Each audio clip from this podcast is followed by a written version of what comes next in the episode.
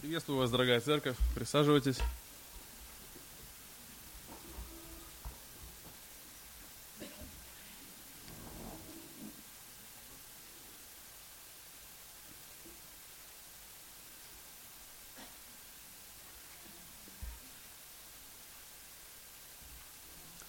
Кто из нас любит э, большие проекты?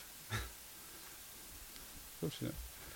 На самом деле все люди достаточно прагматичны. Люди э, любят движение, люди любят какое-то действие, любят примыкать к каким-то движениям, каким-то проектам, участвовать в чем-то глобальном, серьезном, захватывающем.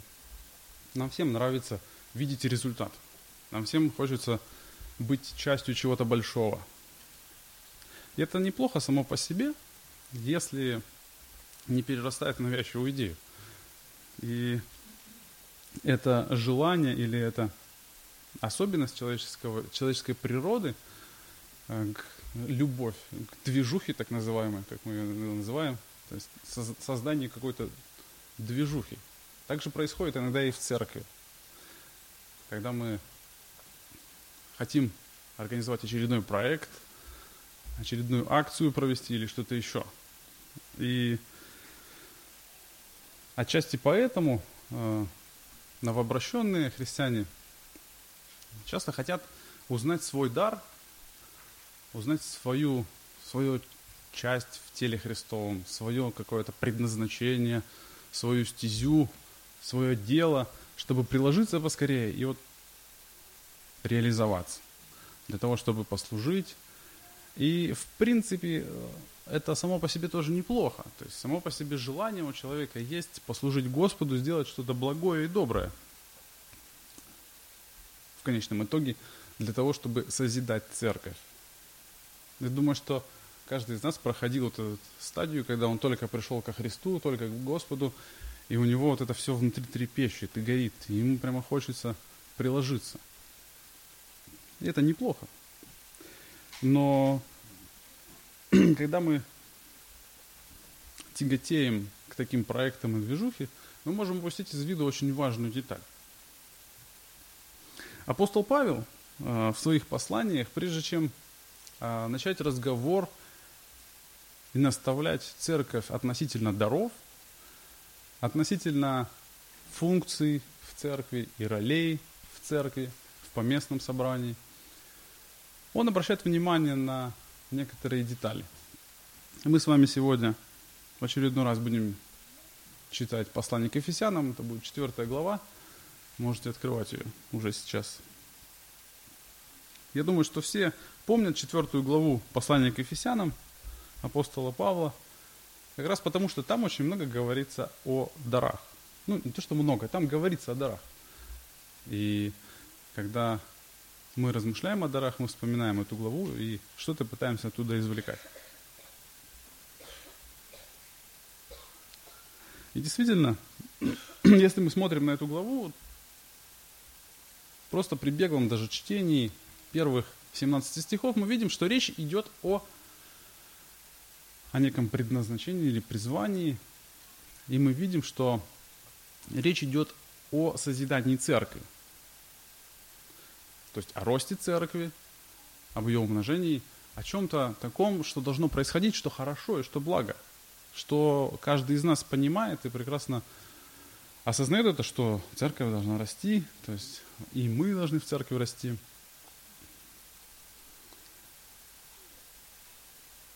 Но прежде чем вот перейти э, к дарам, апостол Павел в первых шести стихах обращает внимание наше на кое-что еще – на что-то такое, без чего действия наши, или вот эта движуха, или вот эти проекты могут не только быть бесполезными, но более того, они могут быть вредными.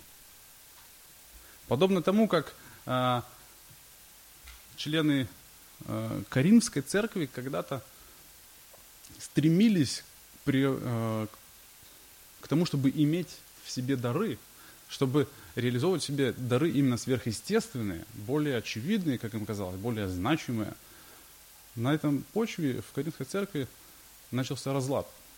Ну или точнее усугубился разлад, который там без того был. Все это лишь э, показало их э, духовную незрелость. И апостолу Павлу тоже пришлось их увещевать, и даже когда он к ним обращается в 12 главе послания Коринфянам, говоря тоже о дарах, он тоже делает акцент на чем-то очень важном и чем-то значимом, о том, для чего. Он говорит о цели этих даров и о природе этих даров. Также и в этом на самом деле послании, когда апостол Павел приходит к четвертой главе, к практической части своего послания и размышляет о созидании церкви, о самом важном, ключевом моменте, к чему призваны все христиане, он начинает с чего-то другого, нежели с наших индивидуальных даров и наших ролей в церкви. Мы с вами будем читать первые шесть стихов четвертой главы. Итак, я, узник в Господе, умоляю вас поступать достойно звания, в которое вы призваны, со всяким смиренномудрием и кротостью, и долготерпением, снисходя друг к другу любовью, стараясь сохранять единство Духа в союзе мира. Одно тело и один Дух, как вы и призваны к одной надежде вашего звания. Один Господь, одна вера, одно крещение, один Бог и Отец всех, который над всеми и через всех и во всех нас. Каждому же из нас дана благодать по мере дара Христова. И дальше он будет рассказывать об этой благодати, об, этих, об этом даре. В 17 стихе он заключит, что по действию в свою меру каждого члена будет превращение церкви в любви превращение тела в любви. Таким образом, мы с вами понимаем, что мы находимся в контексте созидания церкви. Представление апостола Павла о том, как это происходит. И вот здесь, в, этом, в этих шести стихах, апостол Павел семь раз употребляет слово «один». Один Дух, один Бог, одно крещение, одна вера. Таким образом, мы понимаем и чувствуется – что здесь речь идет о, нечто, о нечем важном. Многократное повторение чего-то одного призвано для того, чтобы мы сфокусировали свое внимание на этом. Плюс к этим семи словам один, он еще добавляет непосредственно или объясняет единство, что немаловажно. У вас должно быть единство. Также говорит о том, что один Бог над всеми, во всех и через всех. Таким образом, когда апостол Павел приходит к этому а, моменту, он закладывает основание, которое есть не что иное, как единство. Основание для созидания церкви – это единство.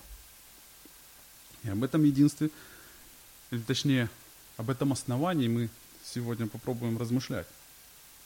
Единство как основа для созидания церкви. Также мы с вами замечаем, что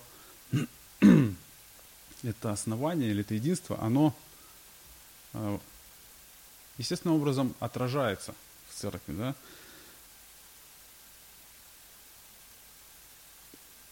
Другими словами, в контексте первых 16 стихов я бы заглавил размышления над этими шести как созидание церкви, как отражение единства в атмосфере любви через изменение характера каждого. Созидание церкви это как отражение единства в атмосфере любви через изменение характера каждого. Такая основная посылка, которая здесь содержится в этом тексте. И это на самом деле логичное продолжение мысли апостола Павла. Помните, о чем или в чем заключалась суть его молитвы, которой закончилась третья глава? Мы с вами об этом размышляли не так давно, если вы помните.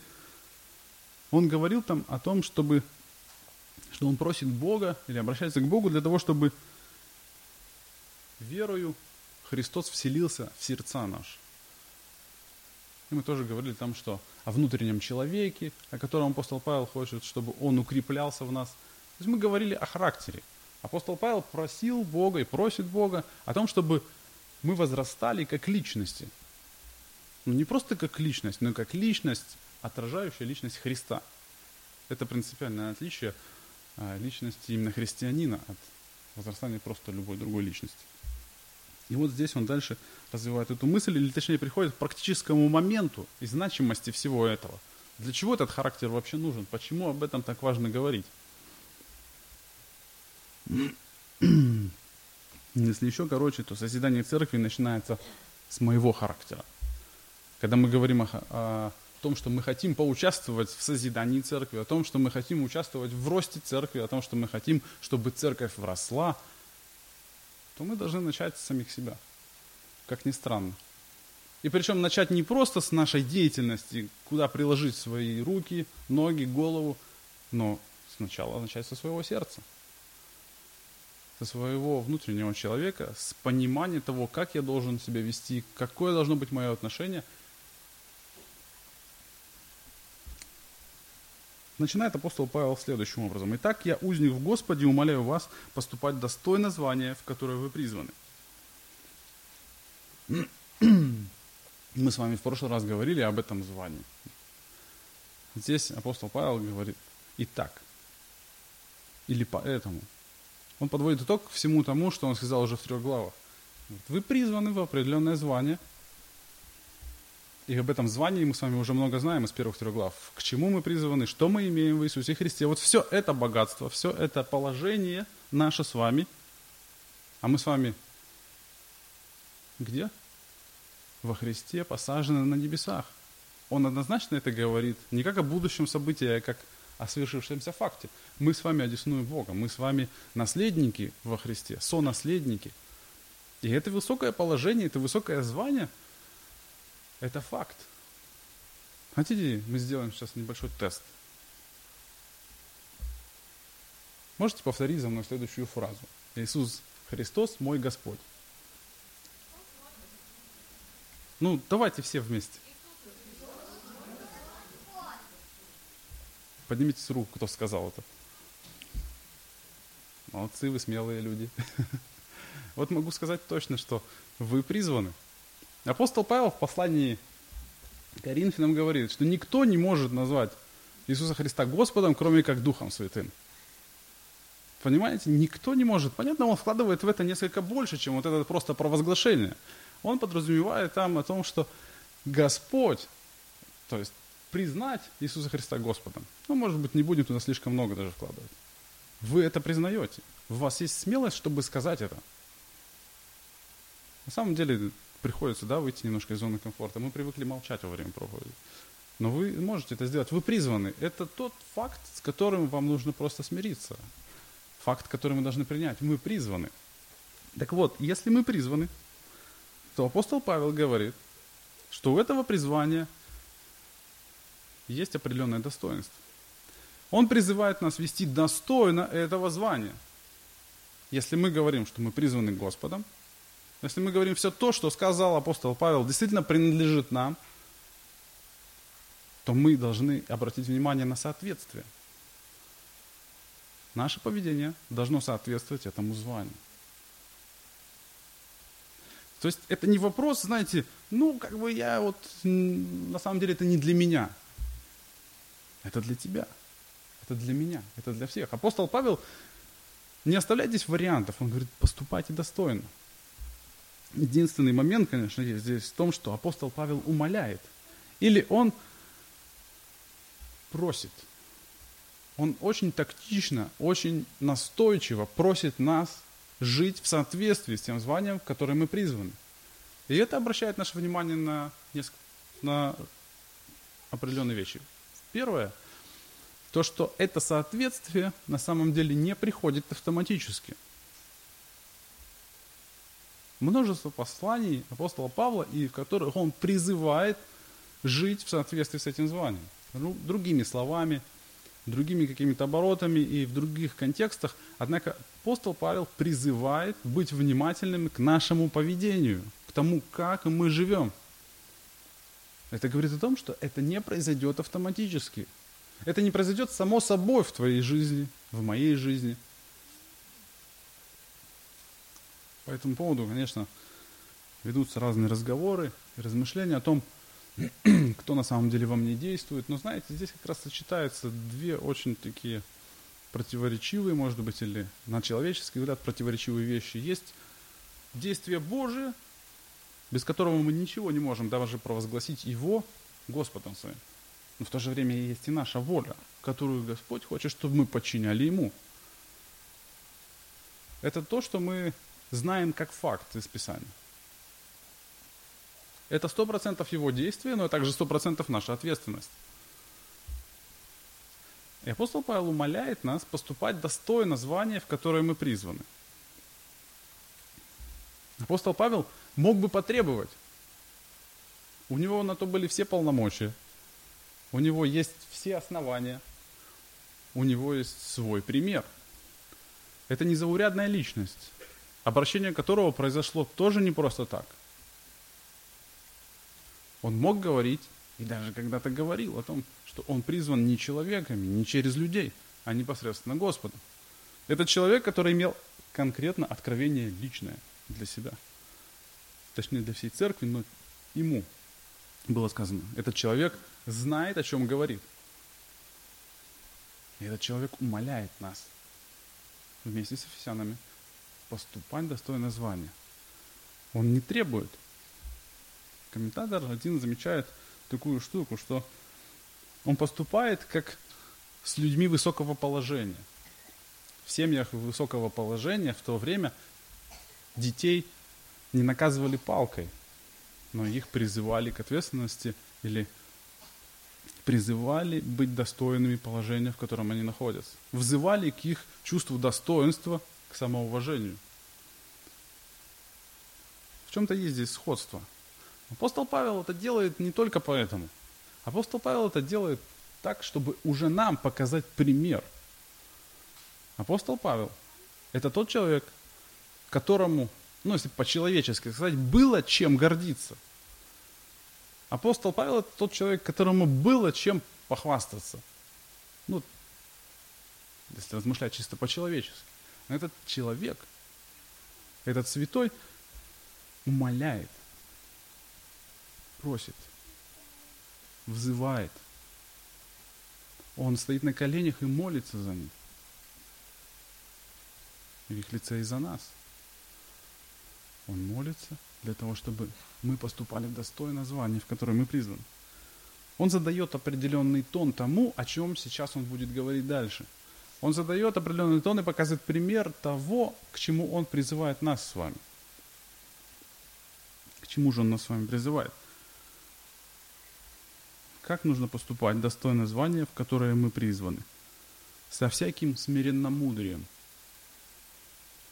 он говорит, поступайте достойно звания, со всяким смиренным мудрием. Ну, слово для вас не новое, я так полагаю. Не первый день в церкви.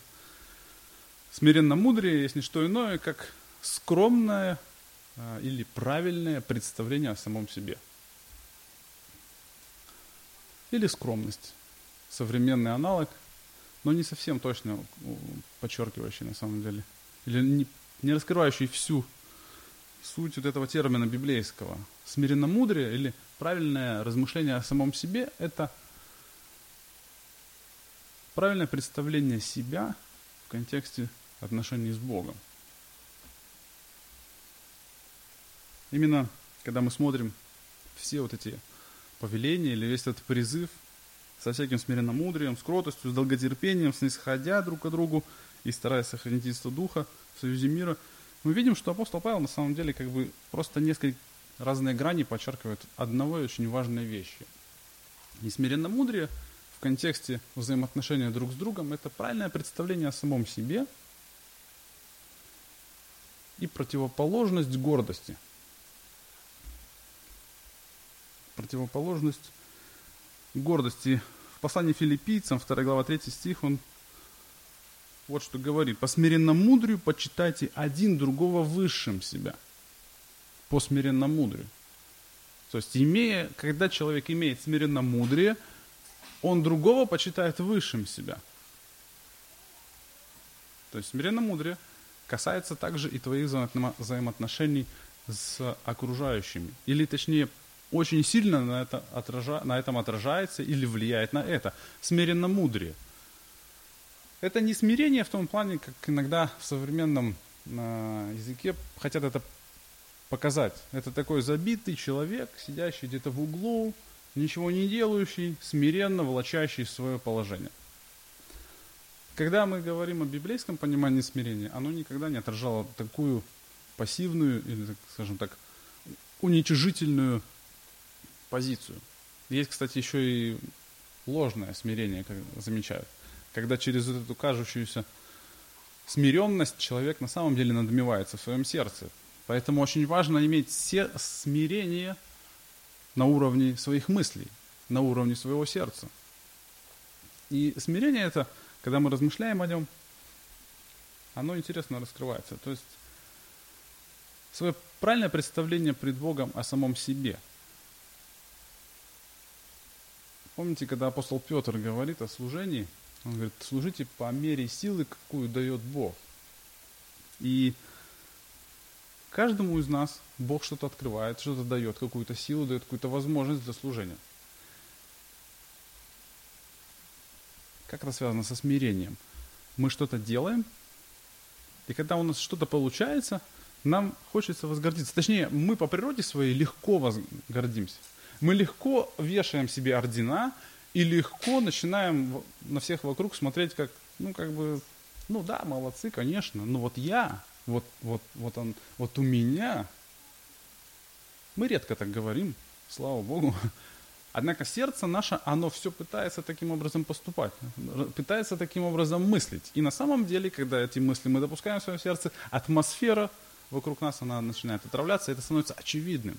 Твое отношение, твое сердце, оно отражается на том, как ты ведешь себя. И для того, чтобы реализовать это смирение, нужно представлять о том, что Бог, к чему Бог тебя призывает, и что из всего этого ты сделал. Потому что как скоро окажется для каждого из нас, когда мы начинаем какое-то дело и совершаем его, и даже когда достигаем каких-то успехов, мы понимаем, что, во-первых, нам самим нечем гордиться. Если в нашей жизни присутствует достаточное время молитвы, отношений с Богом, если мы читаем Слово, пребываем в нем – и оно обличает нас, то мы очень быстро обнаруживаем то, что происходит в нашей жизни, и те дела, которые мы делаем, на самом деле принадлежат не столько нам, сколько благодати, которая трудится в нас. И очень быстро мы найдем такую штуку, как тот факт, что сделать на самом деле мы могли бы гораздо больше. Но из-за жестокосердия, как правило, Бог делает через нас только столько, сколько мы позволяем ему. Таким образом, смиренномудрие, ну, просто размышляя над этим термином, апостол Павел, к сожалению, здесь не дает определения четкое, как мы бы хотели, но размышляя о нем, нахожу, что это твое правильное отношение пред Богом, это твое хождение пред Богом. Это твое представление в глазах Божьих самого себя – которое начинается с познания самого Христа и с познания того, что вообще ты сделал в нем. И что мог бы сделать. Но я думаю, что мы, когда будем дальше размышлять об остальных аспектах, нам станет более понятно, о чем речь. И второй момент, о котором говорит апостол Павел, как жить в соответствии с призванием, это значит проявлять кротость, со всякой кротостью. Кротость в современном мире тоже имеет а, определение такое, как слабость или бесхарактерность. Кроткий человек – это человек, который не может ничего сказать, не может, а, значит, вот, ну, если на самом деле правильно говорить, не может поддаться своим импульсам и вот, эмоционально что-то разрешать. В пылу. На самом деле кротость, как мы с вами знаем, прежде всего кротким назван сам Христос. Это тот человек, он же Бог, которому, которого мы точно не можем назвать слабым.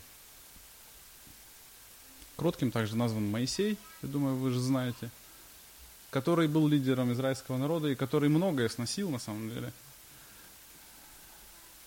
И качество которого на самом деле заслуживают подражания – На самом деле лучшим современным словом будет, которое как-то может отразить кротость, это самообладание. Кротость – это самообладание или контроль. Умение владеть своими чувствами, умение держать себя в руках, Иногда я, по крайней мере, встречался с такими людьми, которые говорят, ну я не должен, я не могу молчать. Если я вижу что-то, я должен прямо сказать. Прямо на месте, всю правду, матку прямо в лоб человеку, потому что иначе я буду лицемером. Ты не будешь лицемером. Если ты не просто будешь молчать, но ты будешь, прежде чем говорить, молиться и думать о том, как сказать это в любви. Кроткий человек это не тот, который попускает быть греху вокруг себя, который все готов проглотить и ничего не ответить. Кроткий человек это тот, который, прежде чем сказать, уберет ненужные эмоции, разложит проблему для себя по полкам, выявит действительную корень всей проблемы, будет молиться о том, чтобы слова его принесли пользу и потом будет говорить. Так поступит кроткий человек. И это не слабость, скорее наоборот, это сила. Это проявление внутренней мощи. Это проявление любви. Интересно, что само по себе смирение и кротость на самом деле хорошо отражают понятие библейской мудрости ветхозаветного понимания мудрый человек в притчах, когда мы изучаем и смотрим, это человек, который, во-первых, допускает всегда, что он может быть неправ, и всегда есть чему поучиться. И мудрый человек это который всегда контролирует свой язык.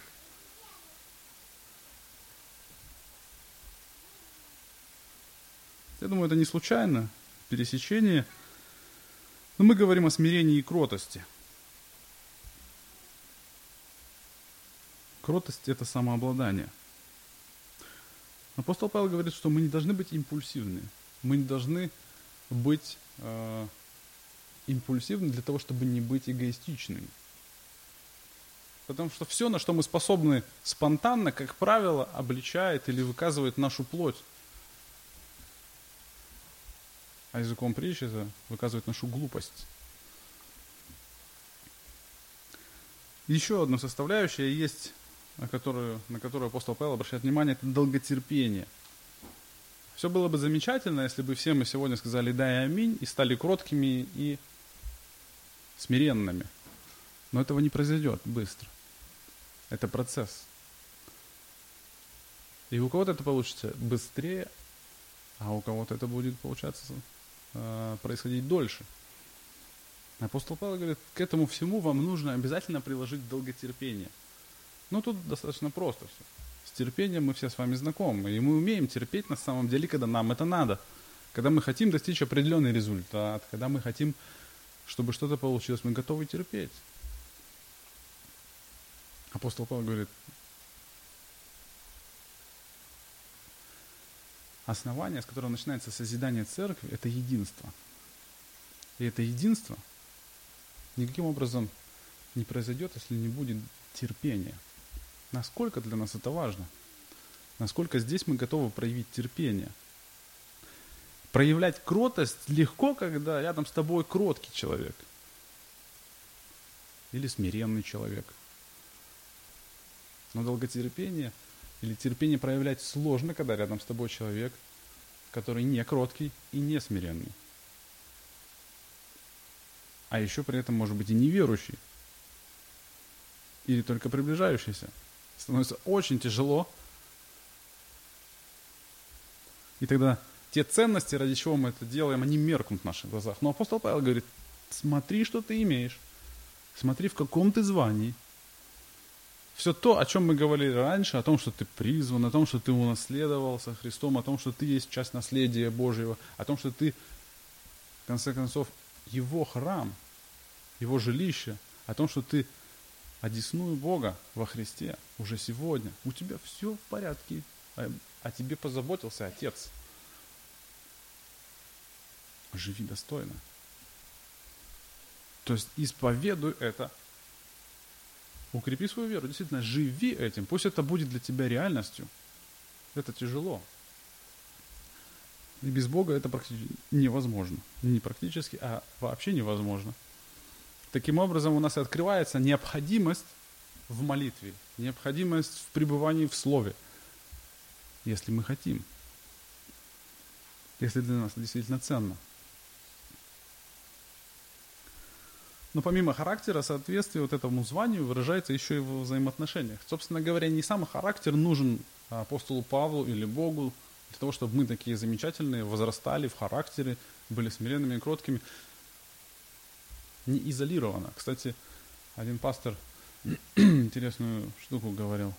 Легко любить, пока ты один. Легко быть кротким, смиренным, пока ты сидишь дома на диване с Библией в руках, в комфортной обстановке, попивая кофе, читая псалмы и молясь Господу, прославляя Его. В этот момент ты понимаешь, как хорошо и замечательно ты всех любишь.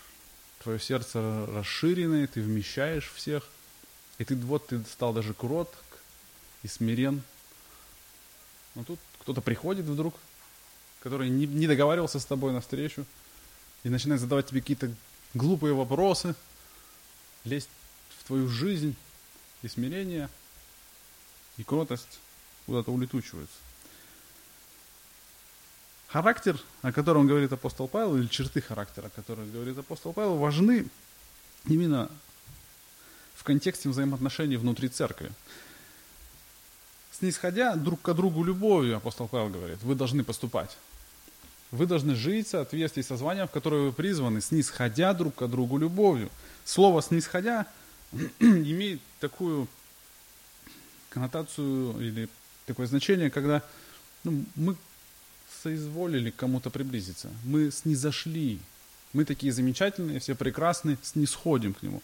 Но слово в языке оригинала скорее подразумевает обратную ситуацию. Не наше снисхождение, сколько а, поддержка ближнего или приподнимание его к себе.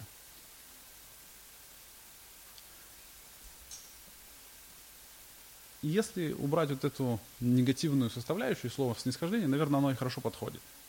Но лучше, наверное, нам понимать это как поддержка друг друга в любви. Все это нужно для того, чтобы мы друг друга поддерживали в любви.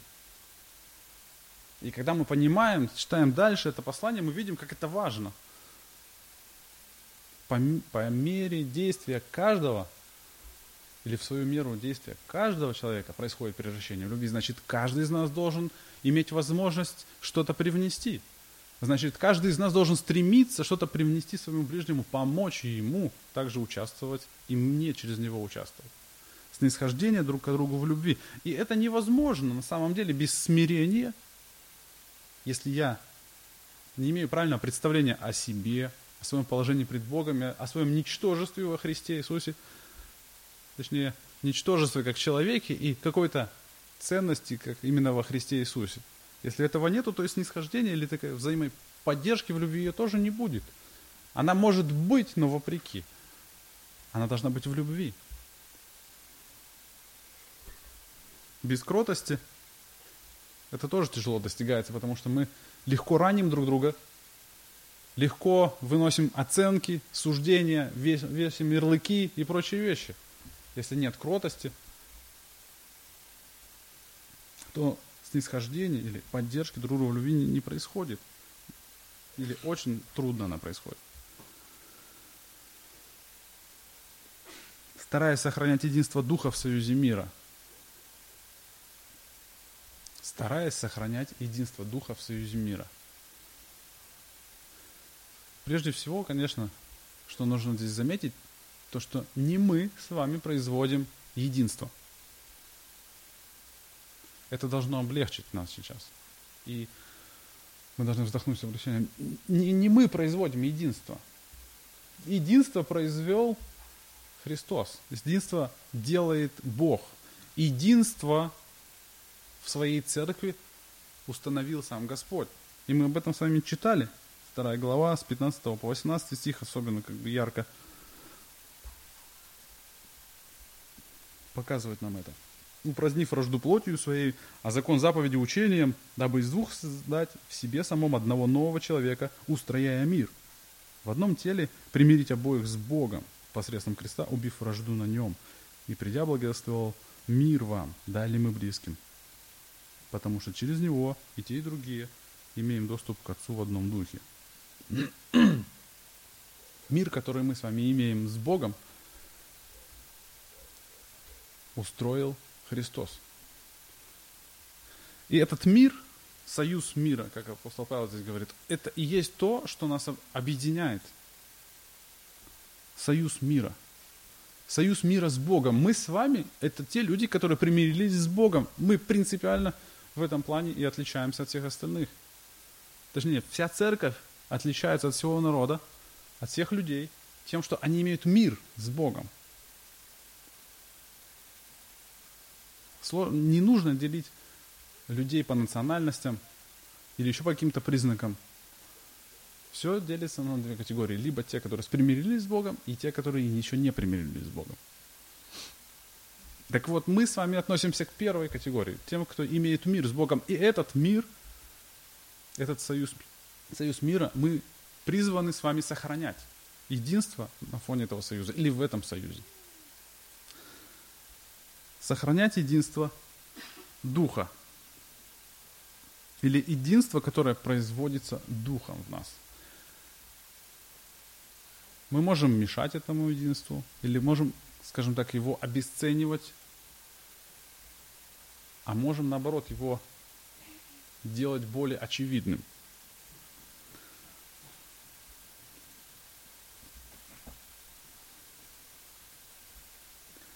Таким образом, наш характер или те критерии, которые выставляет апостол Павел здесь как качества, которые достойны, или которые подчеркивают достоинство, звание, в которое мы с вами призваны, они должны отразить единство, которое у нас есть. То есть наш характер с вами влияет на наши взаимоотношения внутри вас. И все это выказывает то единство, которое мы с вами имеем. Собственно говоря, ради этого все и нужно. Единство уже создано. От нас ожидается его отразить своим состоянием, со, от, соответствием, своим отношением друг к другу и своим соответствием тому званию, в которое мы призваны. Единство уже есть. Оно должно быть очевидным. Оно должно становиться очевидным для нас с вами, оно должно быть очевидным для окружающих нас людей. Апостол Павел говорит, что мы должны делать это или должны стараться это отразить. По большому счету это все относится к вышеперечисленному. Мы все с вами знаем, как стараться. И мы с вами умеем трудиться. Взять, например, огород, да, в котором мы стараемся. Каждую весну мы начинаем готовить все, чтобы что-то в конечном итоге собрать урожай. Мы идем туда, подготавливаем, перекапываем, удобряем, поливаем, окучиваем и прочие вещи делаем. На, на работе в своем труде, мы также умеем стараться. Когда мы видим результат, когда мы знаем, какой хотим мы получить результат, мы можем приложить старание. Апостол Павел говорит, вот таким образом вы должны относиться, трудясь и стараясь отражать единство. Трудиться над своим характером, трудиться над тем, над взаимоотношениями, над тем, чтобы поддерживать друг друга, учиться поддерживать друг друга, имея смирение, имея кротость и имея долготерпение. На самом деле, замечаете, что все это отражает, или можно выразить одним словом. Каким? Когда мы имеем внутри кротость в сердцах наших, когда мы имеем смирение, когда мы имеем долготерпение, и когда мы снисходим или поддерживаем друг друга в любви, и все это делаем с усердием и старанием для того, чтобы явить это единство, которое мы с вами имеем – что в итоге мы получим? Что во всем этом проглядывается? То, к чему призвана церковь. Генерировать атмосферу любви. Атмосфера любви, атмосфера взаимоуважения, атмосфера поддержки, атмосфера принятия. Вспоминается э, послание, ой, книга Деяний. Помните, когда Бог прилагал спасаемых к церкви. И какая характеристика дается этой церкви? Они находились в любви, и все вокруг это видели, и для всех это было очевидно. Они друг, участвовали в жизни друг друга. Их единство, оно было очевидным, оно во всем было. Они пребывали в учении апостолов. Углубляясь в нем, устремляясь, понимая, что это значит, как устремлять свою жизнь, как устраивать ее. Они находились в преломлении хлеба, то есть они вместе кушали, они совершали заповедь, они молились вместе, они старательно это делали. Это единство, они прилагали усилия для того, чтобы оно становилось очевидным. И это то, с чего начинается созидание церкви. Не просто даже с твоего характера, а с проявления своего характера, с активной позиции. Изменение моего сердца, изменение моей внутренности должно быть очевидным для, прежде всего, для моих братьев и сестер.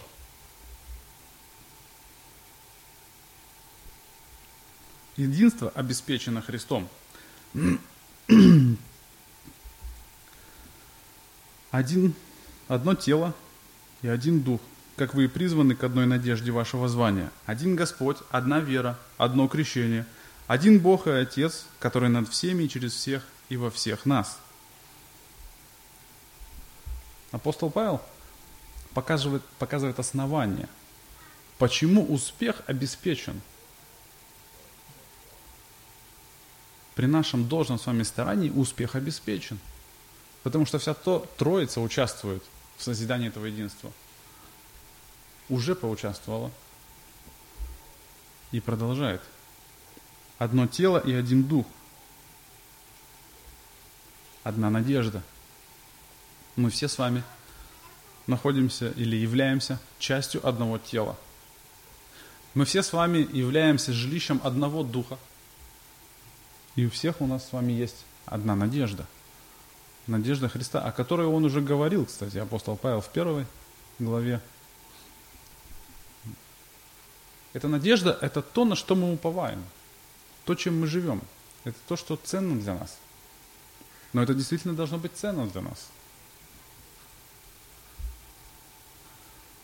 Один Господь, одна вера, одно крещение – У нас один глава, один законодатель. Одному мы ему поклоняемся и за ним идем. Одна вера, одно понимание того, каким образом мы спасаемся. Одно понимание того, к чему мы стремимся и к чему призваны. И одно крещение. Тут спорят относительно того, какое крещение имеется в виду, водное, либо духо, э, Духом Святым. Но и то, и другое, на самом деле, для нас, для всех одно. Нету у кого-то свое крещение, а у кого-то другое крещение. Все христиане, крещенные в Иисуса Христа, погружаются в Иисуса Христа и крещены Святым Духом. Мы стали одним целым. Для нас должно это быть очевидным, мы должны помнить об этом, размышлять об этом. Это становится, должно становиться для нас ценным. Один Бог и Отец всех, который над всеми и через всех и во всех нас. И дальше Он скажет, и каждому дана благодать по мере дара Христова первой главе апостол Павел заканчивает молитву размышлением о церкви и говоря о том, что это есть полнота наполняющего все во всем. Великий замысел, который творит Бог сегодня здесь на земле. Он производит через церковь, он наполняет ее. И через нее наполняет все. Мы наполнены с вами Богом. Все мы имеем одного Бога Отца. Во второй главе апостол Павел, помните, говорил о том, что мы стали домочадцами Бога. Мы с вами одна семья. В современном мире пытаются, честно говоря, я встречался с тем, что удалить, ну как, или отдалить понимание церкви как семьи. Индивидуализм и желание быть самостоятельным, двигаться отдельно от общины, оно проникает в церковь. Каждый сам по себе. Каждый представляет себе, вот он творит великие дела для Господа. Но библейское понимание церкви – это община.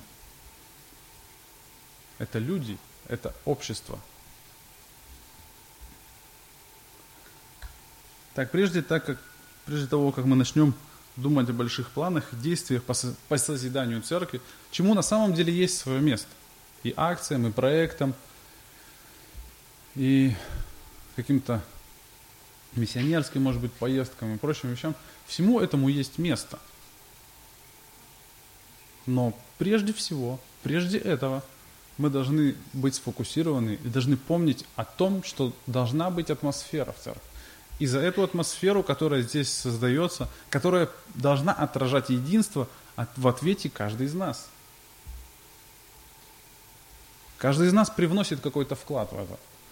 Но только либо мы это созидаем, либо мы укрепляем, либо мы делаем более очевидным это единство, когда проявляем смирение, кротость и долготерпение, и снисходим друг к другу, или поддерживаем друг друга, либо мы разрушаем это, либо мы упраздняем это единство и усложняем жизнь другим и делаем неочевидным это единство. Ответственность лежит на каждом из нас. А уж потом проекты, движения, деятельность, о котором мы будем еще говорить дальше. Итак, верую Христу вселиться в сердца наши. Апостол Павел желает Христу вселиться в сердца наши верою и чтобы его черты характера, его черты личности были отражены и в нас. Смирение, кротость, долготерпение, любовь. Мы со своей стороны давайте постараемся, давайте приложим усилия. Давайте не опустим руки после первых трех попыток, четырех, десяти. Будем из раза в раз молиться об этом, стремиться к этому, и пусть Бог нас благословит в этом. Аминь. Давайте помолимся.